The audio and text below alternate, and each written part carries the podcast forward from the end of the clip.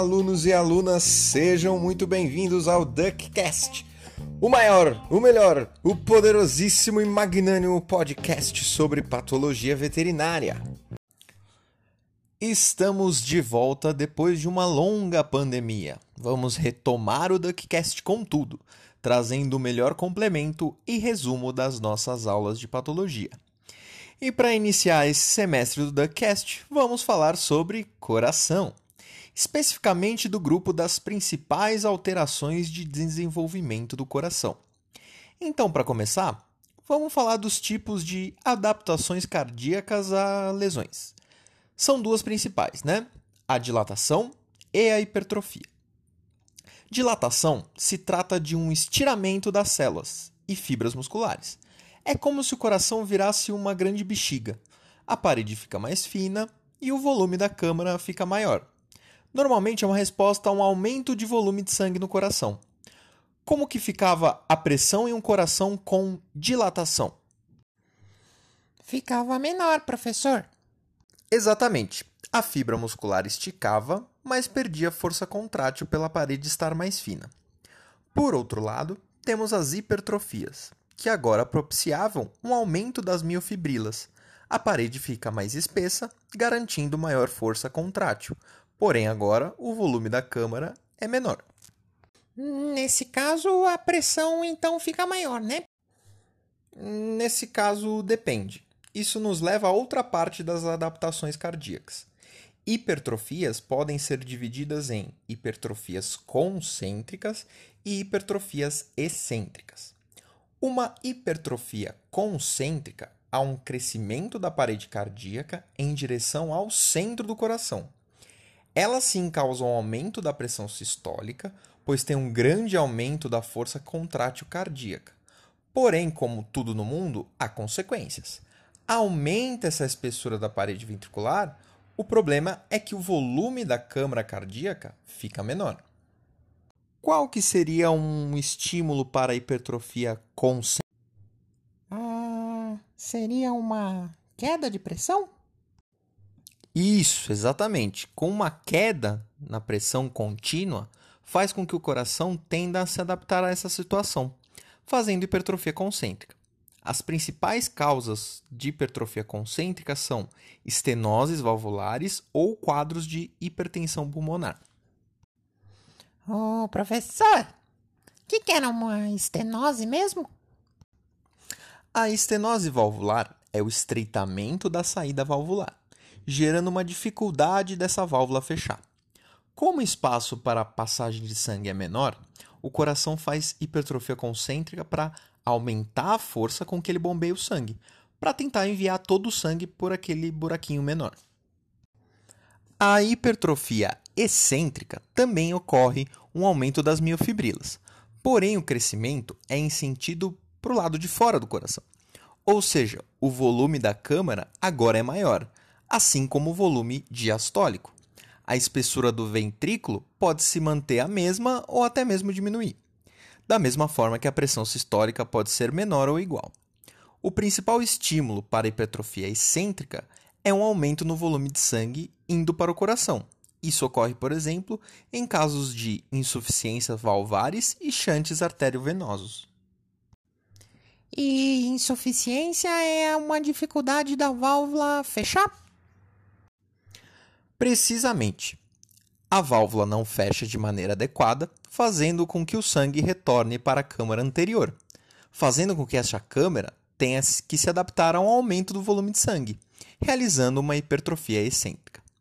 Lembre-se que normalmente o coração faz uma dilatação para depois de um tempo realizar hipertrofia excêntrica. Os átrios normalmente fazem mais só a dilatação mesmo. Passando para as alterações cardíacas de desenvolvimento, podiam ser causadas por uma série de eventos: retenções de chantes, predisposições genéticas, uso de agentes físicos ou químicos durante a gestação e alterações nutricionais importantes. A primeira alteração que conversamos foi a persistência do ducto arterioso, ou o ducto arterioso patente. Acomete diversas espécies e em cães são mais comuns em poodle, collies e pomerânios. A alteração reflete a manutenção do ducto arterioso, mesmo após o nascimento. O ducto arterioso existe no feto, fazendo comunicação da artéria aorta com a artéria pulmonar. Agora vamos tentar lembrar exatamente o que acontece. Lembra que não precisa decorar nada aqui, só precisa lembrar do fluxo de sangue no organismo. Então, do começo, temos uma comunicação entre a aorta e a artéria pulmonar. Uma abertura que não devia estar lá. Tendo essa comunicação, para onde vai o sangue? Da aorta para pulmonar ou da pulmonar para a aorta? Hum, não sei, professor. Podemos ir para o intervalo? Uh, não? Então eu posso ir no banheiro? Você está ouvindo um podcast. Você pode até ouvir no banheiro. Não que seja muito agradável. Hum, tá bom então. O sangue vai com maior pressão da horta. Então, vai da horta para pulmonar. Uau! Viu só? Você consegue, só precisa parar e pensar um pouco. Você consegue. Ainda quero meu intervalo. Vamos seguir. Então, uma parte do sangue sai da horta para a artéria pulmonar. Seguindo o fluxo de sangue, a artéria pulmonar leva sangue para o pulmão. Dessa forma, temos a primeira consequência, que é a hipertensão pulmonar. Continuando no fluxo de sangue, esse sangue sai do pulmão pela veia pulmonar, indo direção ao coração, mais precisamente para o átrio esquerdo. Como eu comentei antes, os átrios costumam realizar dilatação. Então, devido ao aumento do volume de sangue no átrio esquerdo, essa câmara realizará dilatação. Em seguida, ainda tem mais sangue indo adiante, em direção ao ventrículo esquerdo. Com mais sangue chegando para o ventrículo esquerdo, haverá uma. Ai, você acabou de falar, uma dilatação, né, professor? É, inicialmente sim, mas depois ele irá realizar uma hipertrofia excêntrica, portanto, hipertrofia excêntrica do ventrículo esquerdo. Após o bombeamento do ventrículo esquerdo, esse sangue vai para a aorta, mas lembra que há uma comunicação entre a aorta e a artéria pulmonar. Portanto, parte do sangue sai da aorta e vai para a pulmonar. Isso gera outra consequência que a gente ainda não comentou. Você lembra qual que é? Hum, se o sangue sai da aorta, não vai chegar sangue suficiente no ventrículo direito. Então ele vai fazer hipertrofia concêntrica. That's right! Hum, nossa, que poderosíssimo! É, obrigado, né? Tô estudando, né, professor? Sabe como é que é, né? Próxima alteração: defeito no septo atrial, ou seja, um resquício do forame oval que faz comunicação entre os átrios no coração do feto. Ocorre mais frequentemente em cães boxer samoyeda e doberman. Portanto, o sangue vai do átrio esquerdo para o átrio direito. Ah, então já sei, professor. O átrio direito recebe mais sangue, então faz dilatação. Isso. O átrio direito tem que comportar mais sangue, então vai fazer dilatação. E seguindo o fluxo de sangue, o ventrículo esquerdo irá fazer uma dilatação inicial, seguido de uma hipertrofia excêntrica. Só isso? É, só isso. Mas se você falou desse jeito, eu já sei que não, né? É claro que não, né? Lembra que o sangue está chegando em menor quantidade para o ventrículo esquerdo, já que está saindo sangue do átrio esquerdo para o direito? Portanto, ele tenta compensar a falta de volume de sangue com o aumento da pressão, fazendo hipertrofia concêntrica. Ai, ele sempre me engana. Magnânimo, não? Seguindo a mesma lógica, temos o defeito no septo ventricular. Ocorre mais em Cocker, Bulldog e White Terrier, tendo a passagem de sangue do ventrículo esquerdo para o ventrículo direito até as pressões se igualarem. Dessa forma, vai mais sangue para o ventrículo direito. O ventrículo direito manda sangue para o pulmão, gerando uma hipertensão pulmonar, seguido para uma dilatação do átrio esquerdo, hipertrofia excêntrica de ventrículo esquerdo, hipertrofia concêntrica do ventrículo direito. Vocês já entenderam o sentido da coisa, né? Dessas alterações iniciais que comentamos, quais delas são compatíveis com a vida? Nenhuma, professor. Todos mortos. What? What the fuck? claro que não. Alguns animais podem vir a óbito sim, porém depende do tamanho da comunicação e quanto do fluxo fica comprometido. Todos mortos. Credo. A tetralogia de Fallot é uma junção de quatro distúrbios de desenvolvimento. Os dois primordiais são o defeito no septo ventricular e a estenose de válvula pulmonar. Nesse caso, a comunicação teoricamente faria o sangue ir do ventrículo esquerdo para o ventrículo direito.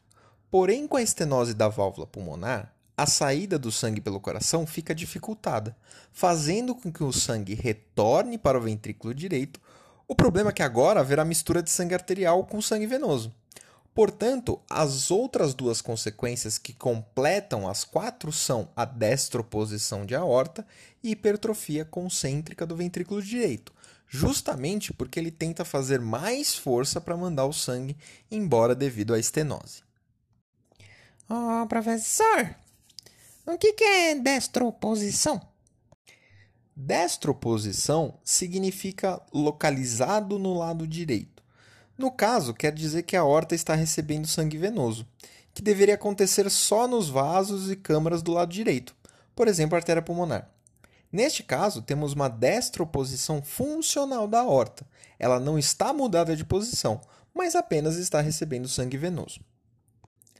A persistência do quarto arco aórtico direito, esse palavrão todo para dizer que, ao invés do sistema circulatório estar voltado para o lado esquerdo, como sabemos, ele fica voltado para o lado direito o desenvolvimento normal do nosso sistema cardiovascular tem a formação do quarto arco aórtico esquerdo.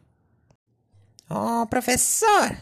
A tia Mirtes fala que o coração fica do lado esquerdo. Então, nesse caso aí, a tia Mirtes está errada? É, especificamente nesse caso, sim. Principalmente o arco aórtico e todos os seus ligamentos ficam posicionados para o lado direito. Isso gera um grande problema, porque as estruturas anatômicas ficam alteradas. Os ligamentos da aorta passam a ocluir parte do esôfago. Dessa forma, o animal apresenta dificuldade em se alimentar, com disfagia, megaesôfago, regurgitação. O problema é que isso só vai ser notado a partir do momento que esse animal passa a se alimentar com uma alimentação sólida, por exemplo, ração. E para essa matéria de alterações de desenvolvimento cardíacas era isso. Lembre-se, é importante participar das aulas, acompanhar o conteúdo dado em aula e analisar principalmente as imagens. Patologia é foto. Agora estou abrindo um quadro no TheCast para a dúvida dos meus queridos alunos. Para mandar sua dúvida, mande e-mail para duckcastvet.gmail.com e você pode tirar sua dúvida de modo anônimo, se você tem vergonhinha, ou até mesmo aparecer no mais magnânimo podcast de patologia veterinária da galáxia. Bravo! Wow! E além disso, teremos um espaço para Dicas das Trevas do Professor Magnânimo. Aqui será um espaço que eu vou fazer uma sugestão de filme, série, páginas, canais sobre patologia ou veterinária, ou sobre qualquer coisa que eu ache legal, porque todo mundo precisa de uma parte de descanso e paz. A dica de trevas dessa semana é o filme Um Homem Entre Gigantes. Em inglês se chama Concussion, que o Will Smith interpreta um poderosíssimo e magnânimo patologista que descobriu a concussão em um experimento com jogadores do, de futebol americano da NFL o filme é bastante interessante porque o Will Smith ele descobre essa doença nos, nos, jogadores de futebol americano, mas eles querem calar o Will Smith justamente porque seria milhões de prejuízos. Além de que é o Will Smith interpretando um fuck patologista badass. E por hoje é isso então. Nos vemos no próximo Duckcast. Tchau, obrigado.